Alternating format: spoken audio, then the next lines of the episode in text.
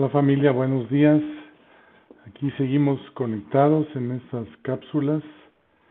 Han sido una bendición para todos. Hemos podido conocer testimonios de otros muchos y, y si tú tienes algo que compartir también acércate a alguno de, de tus líderes para que podamos eh, para que podamos conocerte más. Bueno, yo les quiero compartir hoy sobre, sobre lo que tuvimos en el Congreso de Arraigados y, y, y también que estemos arraigados y que estemos perseverando. De eso se trató todo esta cumbre 2021 de, de amistad eh, de las redes de, la, de, de amistad de Puebla.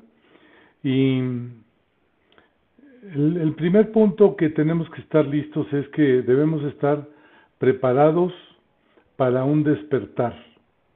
Viene un despertar en la iglesia y tenemos que estar listos, tenemos que estar dispuestos porque Dios va a demandar de cada uno de nosotros un, una entrega de, de nosotros hacia, hacia la gran comisión.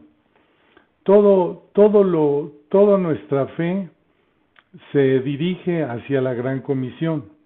Entonces, tenemos que estar listos porque viene un despertar.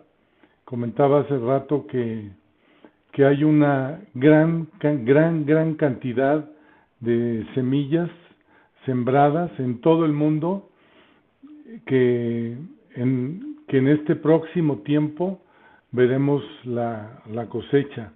Entonces, dice en Romanos 13:12, la noche está avanzada y se acerca el día, desechemos pues las obras de las tinieblas y, y vistámonos de las armas de la luz.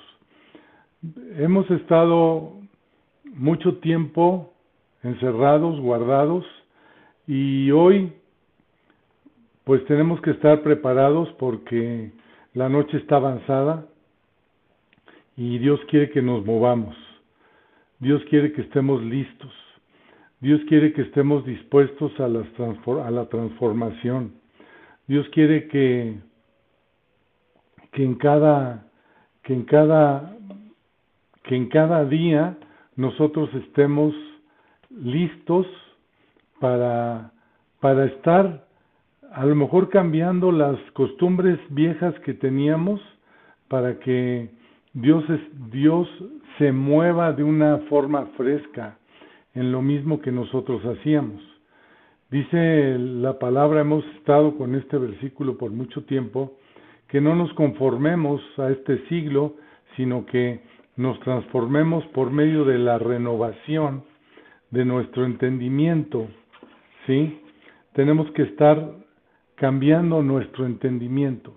Está hablando, no está hablando, este versículo no está hablando de cuestiones espirituales, está hablando de entendimiento. Lo que tú entiendes, las formas que tú tienes, todos los, todas las estructuras que tú tienes, tienes que estarlas cambiando para que compruebes cuál es la voluntad de Dios agradable y perfecta.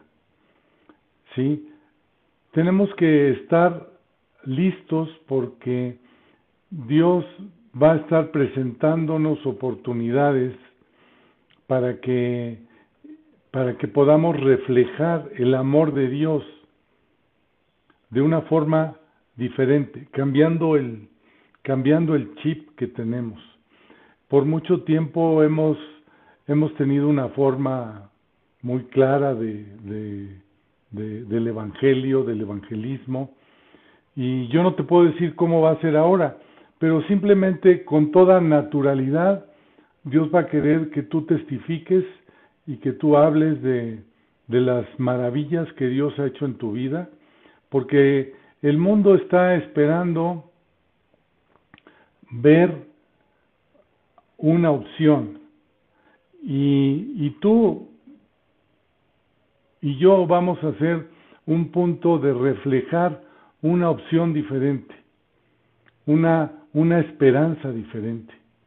Entonces, pues con toda naturalidad y con toda libertad, nosotros podemos hablar de, de, de las maravillas de Dios, nosotros podemos hablar de lo que Dios ha hecho en cada uno de nosotros y va a ser, va a ser más impactante que el amor de Dios venga sobre ti y tú lo estés reflejando.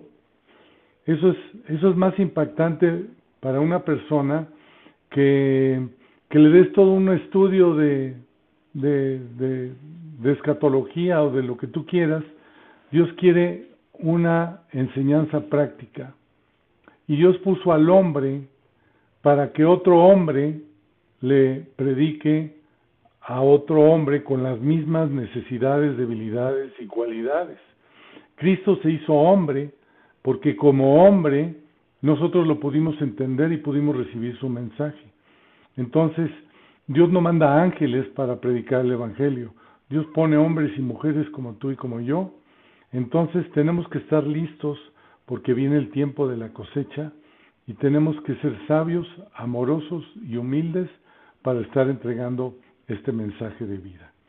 Que Dios les bendiga, les amamos mucho y gracias por seguir conectados y, y estamos listos para escuchar otros testimonios también de parte de ustedes. Gracias.